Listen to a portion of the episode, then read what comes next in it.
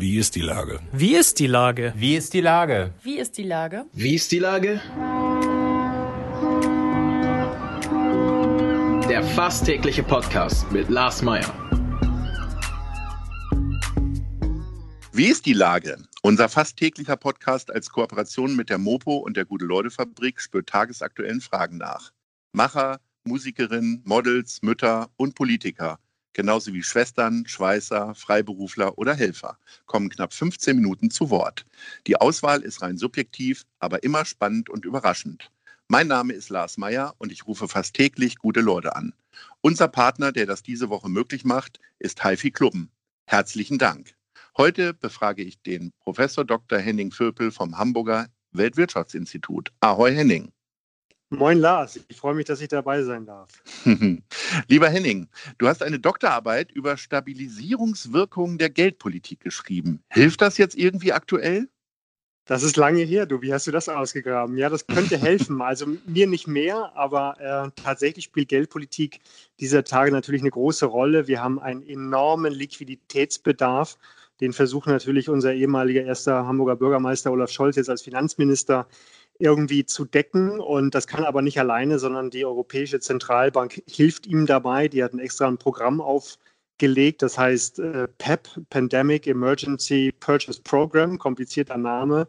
Es geht darum, dass man eben den Staaten, die jetzt Liquidität brauchen, die wiederum natürlich die Liquidität weiterreichen an die Unternehmen, an die Haushalte. Ja, so funktioniert das halt. Ne? Also es hat auch viel mit Geldpolitik tatsächlich zu tun. Jetzt gucken wir uns, du bist ja zwar für die Weltwirtschaft zuständig, aber bleiben wir mal erstmal in Hamburg. Ähm, es gab ja Zeiten, da hat Hamburg, das gab es dann immer so ein bisschen in der Kritik, sein Tafelsilber verkauft und äh, städtische Beteiligungen und so weiter und so fort. Warum hört man jetzt gerade nichts davon? Ja, man versucht natürlich jetzt möglichst ähm, erstmal nicht einzusteigen in die Unternehmen. Das ist ja so ein so eine alte Diskussion, auch in Hamburg. Ne? Wir, auch, auch die, die Stadt ist ja damals in einige Unternehmen eingestiegen, damit sie an, am Ort bleiben, damit sie überhaupt weiter existieren. Das ist so ein bisschen die Ultima Ratio, dass man tatsächlich dann ähm, in Unternehmen einsteigt, sich an, an diesen beteiligt. Das hat immer so ein Geschmäckle. Wir sehen das ja gerade auf Bundesebene, die, ähm, der Einstieg äh, bei Lufthansa ist ein großes Thema. Da gibt es dann Verhandlungen und da muss man im Grunde in dem Moment, wo man einsteigt, auch schon die Bedingungen wieder formulieren, unter denen man aussteigen möchte. Also das ist so ein bisschen Ultima Ratio, da, davor schreckt man ein bisschen vor zurück. Die Alternative ist natürlich jetzt, ähm, dass man Kredite zuführt. Das ähm, ist für die betroffenen Unternehmen auch nicht so lustig, weil sich das natürlich kumuliert. Ähm, irgendwann brauchen die Unternehmen halt auch Eigenkapital und ähm, die Frage ist, woher kriegen sie das? Ähm, also wie gesagt, es kann die Ultima Ratio auch am Ende hier in Hamburg sein, aber hoffen wir mal, dass das ähm, dann nicht der Fall sein muss, sondern dass die Pandemie vielleicht aufhört, bevor das dann tatsächlich ähm, passieren muss.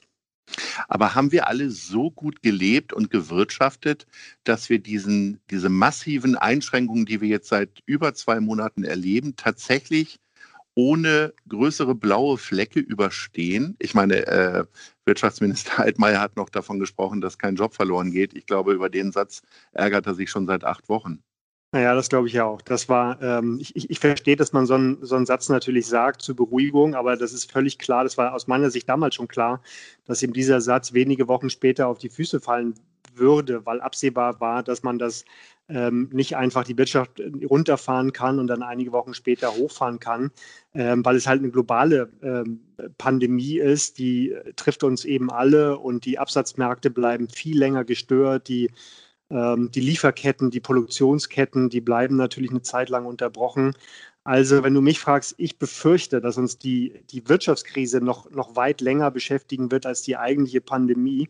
Wir kommen da so schnell nicht raus. Deshalb ja, haben wir im Moment noch den Eindruck, ähm, das geht. Wir kriegen alle unsere Gehälter weitestgehend weiter bezahlt, aber wir produzieren natürlich deutlich weniger. Die Einkommen sind im Grunde ähm, geringer und das dicke Ende, das kommt noch, das kommt Ende des Jahres. Ähm, vielleicht hat, hast du die, die Zahlen gehört, ja, gerade äh, diese Woche kam raus, minus 2,2 Prozent für das erste Quartal.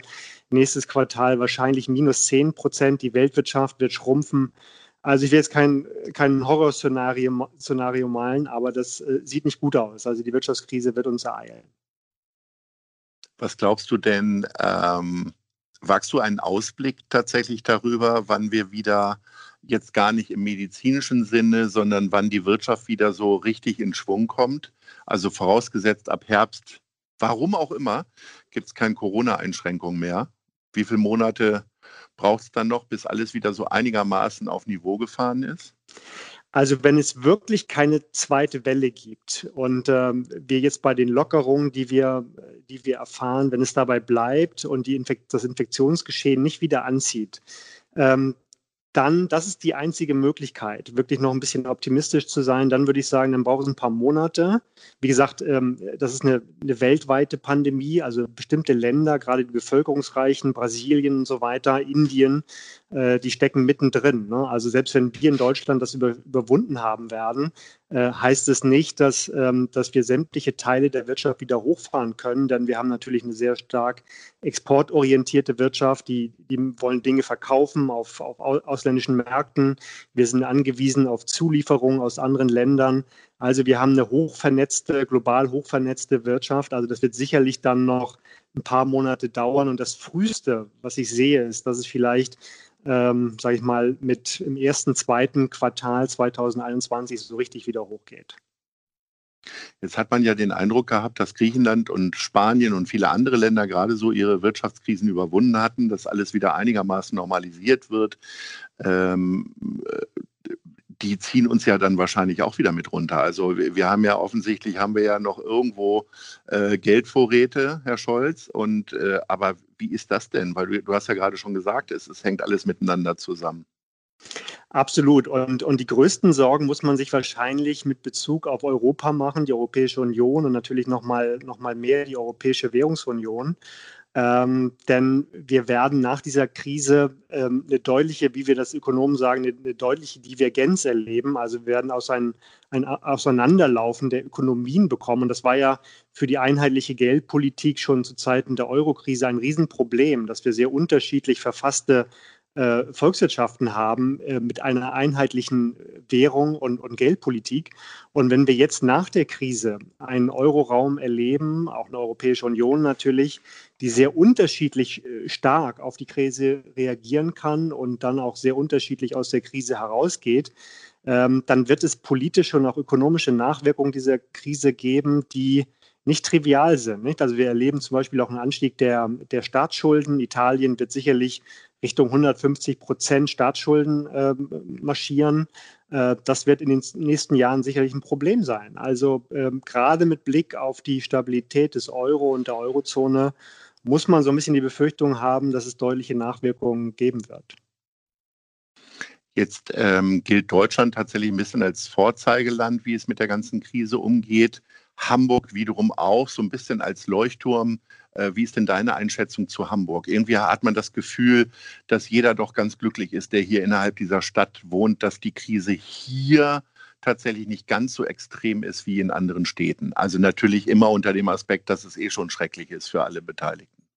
Das stimmt. Wir haben natürlich gerade in Hamburg ähm, Bereiche, die extrem hart getroffen sind. Eine Stadt wie Hamburg hat natürlich eine sehr starke Gastronomie, einen Dienstleistungssektor im Bereich der Kultur. Ich meine, davon weißt du ja, äh, ein Lied zu singen. Wir haben natürlich den Hafen, der, der jetzt auch deutlichen Rückgang im, im Umschlag vermeldet hat. Also Hamburg ist schon relativ hart getroffen, das würde ich sagen, gleichwohl. Und das ist sicherlich ein Verdienst sowohl der Politik, ich würde sagen, der, der letzten Jahre und Jahrzehnte, aber auch natürlich des Gemeinwesens in Hamburg, dass wir mit dieser Krise umzugehen äh, gelernt haben, dass wir ein hohes Maß an Solidarität haben.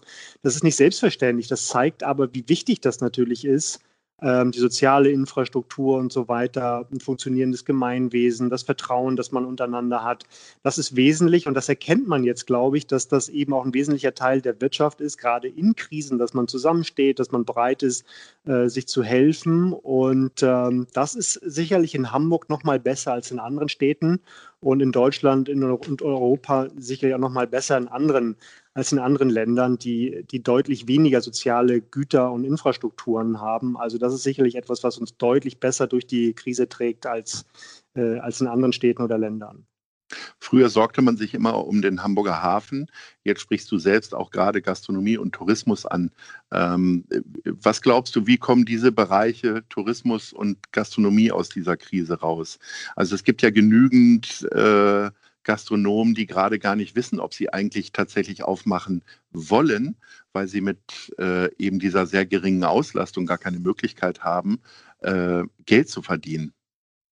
Absolut. Und das ist, glaube ich, so ein bisschen die, die naive Vorstellung, die einige haben, dass man jetzt äh, nach und nach, da wo es halt möglich wird, ähm, die, die Wirtschaft wieder hochfahren kann. Und, und jetzt erkennen wir, dass das nicht so einfach ist, sondern dass das alles miteinander zusammenhängt. Ne? Also wir brauchen, die Eltern brauchen im Grunde dann, sage ich mal, die Kitas, damit sie wieder zur Arbeit gehen können ähm, damit man abends irgendwie Lust hat, auch wieder ins Restaurant zu gehen oder in die Kneipe, braucht man eben auch eine hohe Erlebnisqualität, die im Moment deutlich eingeschränkt ist. Man muss halt auch, auch, auch Lust dazu haben und ja irgendwie sich hinzusetzen und dann erstmal die Telefonnummer und Adresse aufzuschreiben, ist halt irgendwie nicht, nicht die gleiche Erlebnisqualität. Einige werden natürlich sagen, muss ich jetzt irgendwie jeden Abend essen gehen, muss ich mein Bier in der Kneipe äh, trinken, kann ich das nicht zu Hause machen und so weiter. Also von der Nachfrageseite her, glaube ich, wird sich einiges verschieben, sodass ich tatsächlich glaube, dass wir am Ende nicht alle, es werden nicht alle zurückkommen. Das betrifft die Gastronomie, das betrifft die Kultur, weil wir ein deutlich verändertes äh, Nachfrageverhalten, Konsumverhalten ganz vieler Leute sehen werden.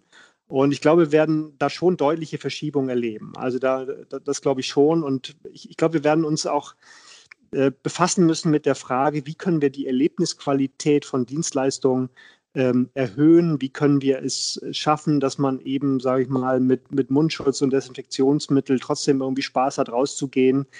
Also die, die Frage, wie können wir Lebensqualität anders definieren vielleicht, auch im, auch im Alltag? Das ist eine, eine total spannende und faszinierende Frage und da setze ich auch auf die Kultur, die ja immer gut darin war, sage ich mal, sie, sich mit, mit kritischen Situationen auseinanderzusetzen, irgendwie neue Blüten treiben zu lassen. Also das wird sicherlich eine, ein hohes Maß an Kreativität erfordern, ähm, neue, ja, no, neue Ideen, neue, neue Möglichkeiten der Kultur und, und des, des Alltags zu, zu schaffen. Jetzt haben Kultur und Gastronomie und Tourismus eine sehr starke Lobby hier, in, vor allen Dingen in Hamburg. Ähm, siehst du denn Bereiche, die wir alle noch nicht gar nicht so richtig auf dem Schirm haben, die möglicherweise äh, vielleicht auch erst im Nach Nachgang richtig gefährdet sind? Ich glaube, der Mittelstand, ähm, die, die werden Probleme bekommen. Die haben natürlich, sage ich mal, ähm, in der Art und Weise Kredite zurückzuzahlen, womöglich Probleme. Die werden auch noch nachgelagerte äh, Probleme bekommen, weil sie natürlich auf, auf, Absatzmärkte angewiesen sind. Das ist so ein Bereich ähm, Tourismus. Gut, die sind natürlich jetzt auch einge, eingeschränkt. Also es, es, wird sich durch die gesamte Ökonomie im Grunde ziehen. Ne? Und ähm, kein Bereich ist wirklich davor gefeit, jetzt äh, verschont zu bleiben, weil, wie gesagt, die die Einkommen gehen zurück, wir sind alle ein bisschen vorsichtiger, wir fragen, brauchen wir das wirklich und so weiter. Also zum Beispiel Textilindustrie, der Einzelhandel in der Stadt natürlich, der jetzt als erstes wieder aufmacht, ähm, aber das ist meine Vermutung, relativ schnell enttäuscht sein wird über die Absatzzahlen. Vielleicht gehen die ersten Mal in die Stadt und sagen, ja, das ist irgendwie ganz nett. Ähm, aber ich vermute, dass äh, die Kauflaune wird, wird sehr überschaubar sein, sodass am Ende alle, ich will nicht sagen gleichmäßig, aber doch alle davon betroffen sein werden und ähm, auch viele darunter, die noch gar nicht so stark damit rechnen. Professor Dr. Henning Vöpel vom Hamburger Weltwirtschaftsinstitut. Es waren keine schönen Inhalte, die wir besprochen haben, aber es war ein sehr schönes Gespräch und ich bedanke mich recht herzlich und sage Ahoi. Ahoi, Dankeschön, Lars. Tschüss. Tschüss.